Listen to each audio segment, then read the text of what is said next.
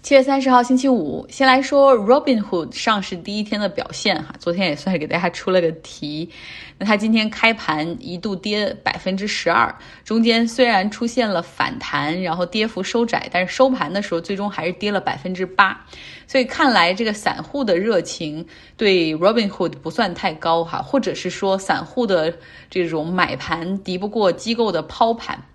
那因为我投资了一股 Robinhood，所以真的让我对美股新股上市当天集合竞价有了更多的了解。大家都知道 A 股的集合竞价其实跟平时的股票的集合竞价没啥差别，就是九点十五到九点二十五，然后这种报价，然后最后产生一个开盘价。但是美股的这个 IPO 新股上市的第一天的这个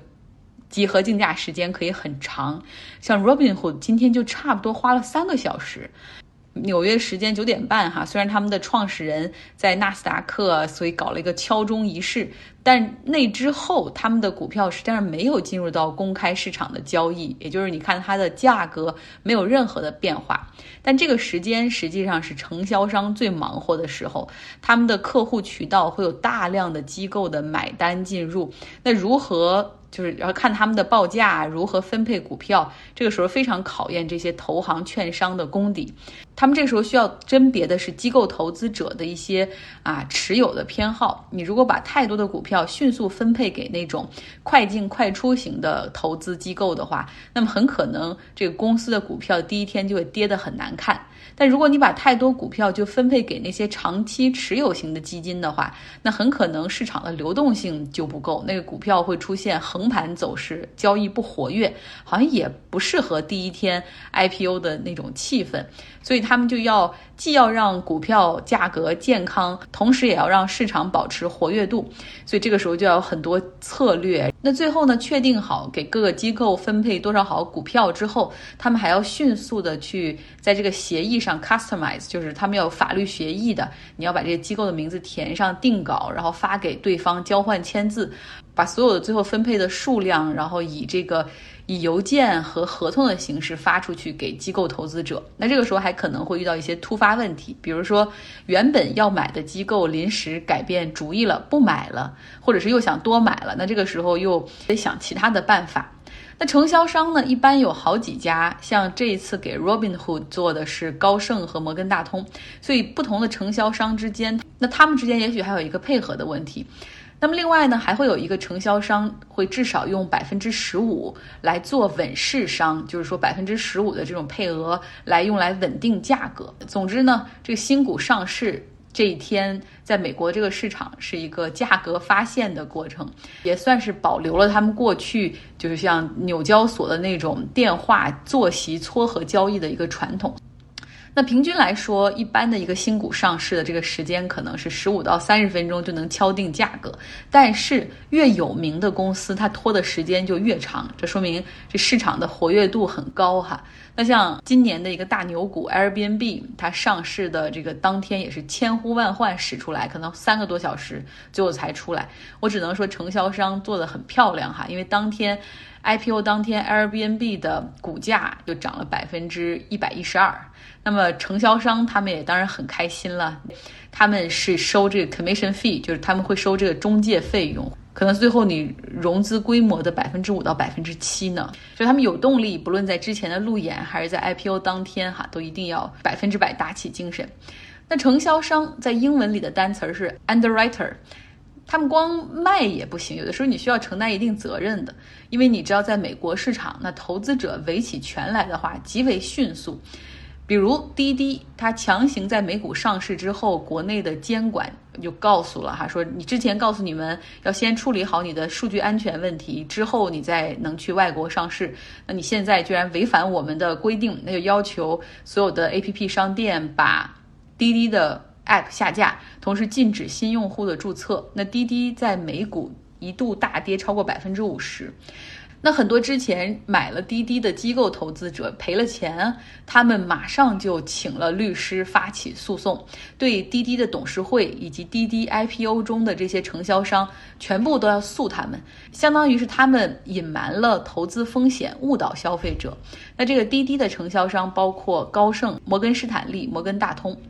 所以现在滴滴就面临着好多问题哈，其中一个呢是投资者的消费维权，然后要索赔；另外呢一个是国内的监管处罚和施压。所以今天。据美国的《华尔街日报》报道说，滴滴在考虑私有化，以此来补偿投资者的损失，二来服从监管。那之前呢，已经跌到了七美元多，那私有化的方案可能会按照这个发行价去补偿大家，就是十四美元。所以受到这个《华尔街日报》的报道的影响，那今天滴滴盘前大涨。但是后来滴滴也是迅速发一个声明否认哈。不过看《华尔街日报》的报道真的是有板有眼，然后就说滴滴目前是在跟他主要的承销商在商讨这个方案，同时让他承销商可以去跟他们的机构客户聊一聊哈，看看市场的反馈如何，对于十四美元的私有化价格是否满意。那所以说这个消息就就传给了媒体。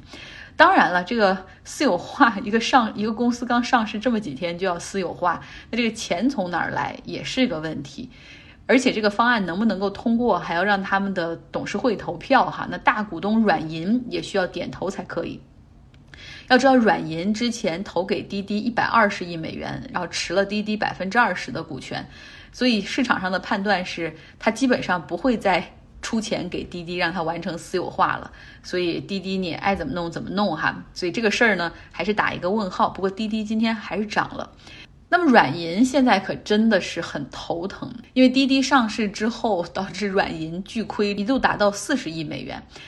再加上他们所持有的阿里巴巴，因为近期中国科技股的集体下跌，也出现了资产缩水，包括他们投资的字节跳动 IPO 也是延期。所以现在软银需要在 Uber 上减持来拆东墙补西墙，你这种大股东减持，它是需要做公告的嘛？软银呢就发消息说，计划卖出所持有 Uber 股权中的百分之三十，那大概是四千五百万股。受到这个消息影响，Uber 也跌了百分之五，在昨天盘后。所以你能看到这个一个滴滴的小事件，居然引起了这么多连锁的反应。漫威的女超级英雄电影《黑寡妇》正在电影院上映，主演斯嘉丽·约翰逊今天在洛杉矶的法院将制片方迪士尼、漫威告上了法庭，原因是迪士尼将这部电影在院线和他们的视频平台 Disney Plus 同步上映。那斯嘉丽·约翰逊她之前和迪士尼、漫威的合同是，她其中片酬的一部分是要靠票房，然后来一个多少比例分成。当时呢，这个迪士尼和漫威对他的承诺也是电影将在院线独家上映，啊，但是现在明显是迪士尼他们毁约了。迪士尼的发言人表示说：“哎呀，在疫情的背景之下，这个诉讼太让人失望了。”他强调说，迪士尼完全是履行和斯嘉丽·约翰逊的合同，同时呢，迪士尼的这个网络平台 Disney Plus 上面发布这个电影，也保证了让。斯嘉丽特·约翰逊可以在两千万片酬的基础上有更多的收益。那因为 Netflix 这样的网络平台做的风生水起，加上疫情确实也让电影院关门。那迪士尼和华纳这样的大的片方，他们开始了一个策略哈，就是将新片放在电影院和。自己的视频平台上同步上映，以此来拉动网络用户的快速增长。这样的一个做法，实际上是破坏了好莱坞在过去几十年建立起来的一个利润分成模式。但是这些大机构的 CEO 是有动力这么做的，像迪士尼的董事长 Bob Iger，还有像现在的新 CEO Chapek，他们的奖金绩效都是和迪士尼的视频平台用户增长和粘性挂了钩。相比之下，一一部电影的票房的贡献，在其中占了权重的贡献非常非常的小。那斯嘉丽·约翰逊的律师表示说，当他们得知迪士尼要同步把电影放到网络上的时候，那他们要求和迪士尼重新谈合同，但是迪士尼和漫威从来都没有回复过他们，所以能看到这种大片方的傲慢哈。他们也强调说，这个合同的违约让斯嘉丽·约翰逊至少损失了五千万美元。我也不知道，难道看一部拍一部电影现在可以赚到七千万美元这么多吗？呃，不过《黑寡妇》这个电影在七月九号。美国上映的那个首个周末，国内的票房达到了八千万美元，在国外的票房是七千八百万美元，同时也给迪士尼的视频平台带来了新增用户的一个单天注册新高。所以说，斯嘉丽·约翰逊是希望要更多的钱哈，确实有这个底气。那明星起诉大的制片公司，撕破脸好吗？以后还要不要合作？但是没关系啊，在此之前，斯嘉丽·约翰逊已经表示说，这个上映的这部《黑寡妇》将是他最后一次参与这个角色。节目的最后，来到卡塔尔这个富裕的中东小国，开始了民主的尝试哈。卡塔尔的埃米尔。塔西姆，他今天批准卡塔尔的第一部选举法，他们将在今年十月份举行第一次议会选举，然后他们议会的名字叫做舒拉 Council，就是阿拉伯议会的这边的名字都叫舒拉。卡塔尔会有四十五个议会席位，其中三十个留给民选，另外十五个由他们的埃米尔任命。那这个舒拉议会也将会对政府的政策以及预算案进行投票。为的是对行政权力进行一个制约，哈，更好的去制定政策。那塔西姆埃米尔说，这是鼓励百姓参政议政的重要一步。这三十个议会的席位，就主要是卡塔尔会把他的国内的这个地方划成三十个选区，然后本地投票产生本地的代表。选民的门槛就是只要年满十八岁啊，但是。你如果是第一代卡塔尔人不行，你需要你的祖父就出生在卡塔尔才能够参与选举。看出它是一个很排外的哈，是为了防止新移民。卡塔尔的二百七十万人中呢，有百分之十是外国人。那想要成为议员需要哪些条件呢？就是首先你需要住在那个区域，而且需要是卡塔尔人，而且要年满三十岁，你才可以参与竞选。